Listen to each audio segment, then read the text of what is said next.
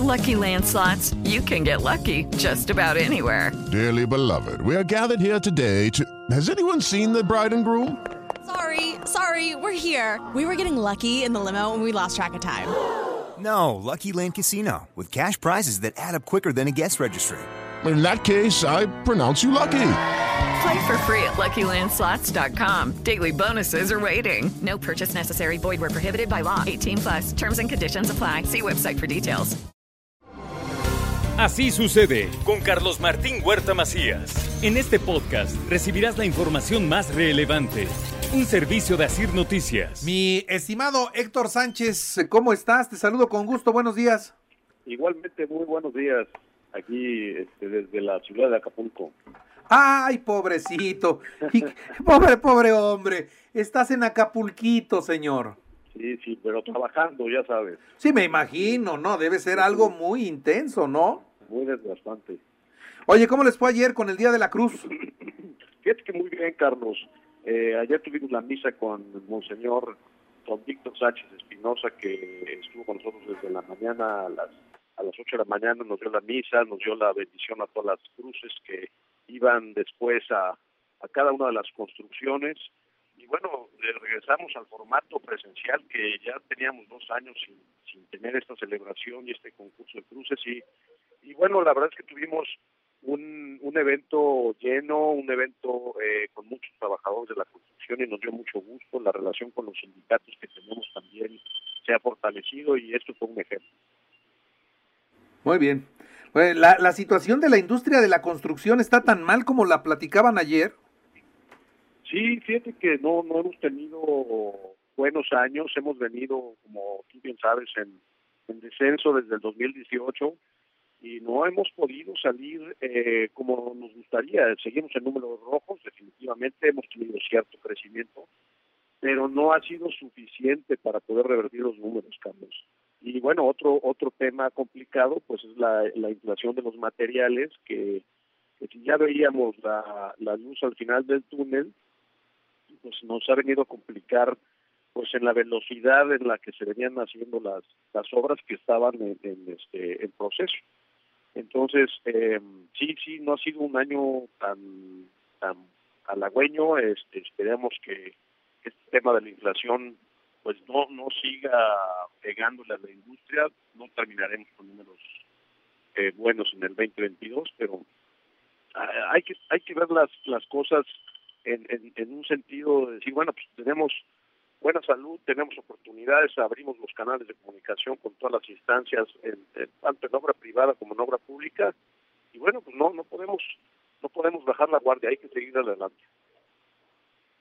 Bueno, ahora, ¿es de a de veras así la situación? Porque luego también los señores de la construcción les gusta chillar mucho. Yo conozco por lo menos a uno que se queja y se queja, pero viaja y viaja, señor.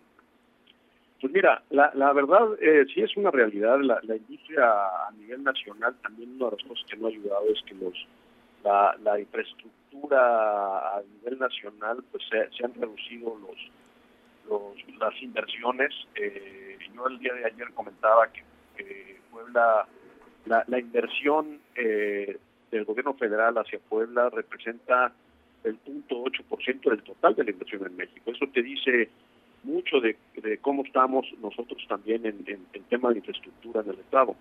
Eh, ahí me parece que hay otros estados que, son mejor beneficiados, como Nuevo León, por ejemplo, que está muy cerca del 13%, el Estado de México, Tabasco, por arriba de, del 8%. Entonces, si, si tú más o menos comparas esos números con la inversión que se, se le destina a Puebla, pues realmente es muy, muy baja. Muy bien. Bueno, ya al margen de lo sucedido con el Día de la Cruz, ¿qué tienes hoy, mi querido Héctor? Pues hoy vamos a hablar de un robot albaliño que se llama, eh, que quiere decir avanzado y en madera en latín.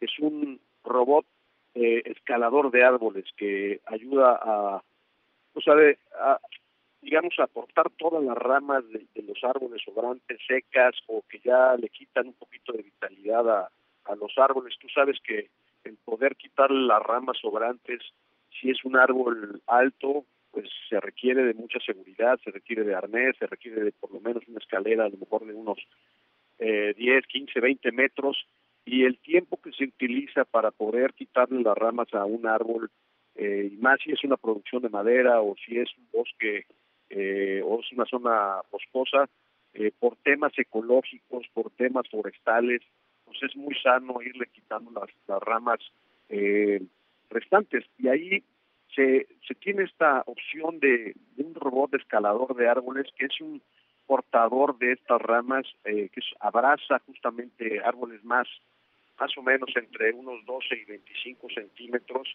y sube eh, con una impulsión de con un impulso hidráulico y, y tiene una navaja muy muy eh, filosa para poder cortar ramas gruesas inclusive. Y, esto la verdad es que ayuda mucho a, a, al tema de prevenir el desgaste del árbol de los insectos las termitas eh, el tema del eh, que con con estas ramas secas que algunos árboles pudieran tener, pues evita esos incendios, ayuda mucho a la ecología también de la zona. Y el mantenimiento es muy muy rápido. Este robot puede estar cortando, sube y baja en ocho en ocho segundos, entonces puede estar cortando árboles más o menos de 60, 80 árboles diarios. Eh, la, la facilita desde, desde luego el desarrollo del árbol y cuando se, uno se dedica a la industria de la madera, pues esto es muy muy significativo porque facilita el corte, el derribo del árbol para para tener ese proceso. Entonces, bueno, el, la este robot lo, lo, pueden pueden ver la fotografía que puse yo en mi Twitter en arroba Héctor Sánchez M. También les comparto un video de este grandioso, robot. Aquellos que se dedican al mantenimiento de, jardines y de, y de, árboles, creo que puede ser una herramienta muy, muy útil. Eh, la, la, parte de, de los incendios que, que, se dieron, por ejemplo, el año pasado en algunas zonas boscosas ahí del Popocatépetl, pues bueno, todo, toda esta, todo este trabajo que se tiene que hacer lo puede hacer una sola persona con un equipo, se conecta simplemente a un, a un tractor o a una camioneta y con un sistema hidráulico sube este robot con unas llantas que protegen la corteza en, en menos de 8 segundos. ¿Cómo ves, Carlos? Pues está, está interesante, qué bueno que esas innovaciones nos dan esa oportunidad también con la naturaleza, ¿no? Sí, la verdad es que ahorita tenemos que estar muy, muy pendientes de todo lo, lo que son los pulmones de las ciudades y de, y de los pulmones que tenemos alrededor de la ciudad, porque todo este tema de la oxigenación, la, la, ecología, pues cada vez tenemos menos bosques, ¿no? Y muchos se pierden por incendios. Entonces este este robot nos ayuda a mantenerlos limpios, eh, sanos, con, con, con ramas que, que inclusive si en un momento no llega a haber un incendio, pues no se prende el árbol de manera inmediata cuando tenemos este tipo de. Muy bien.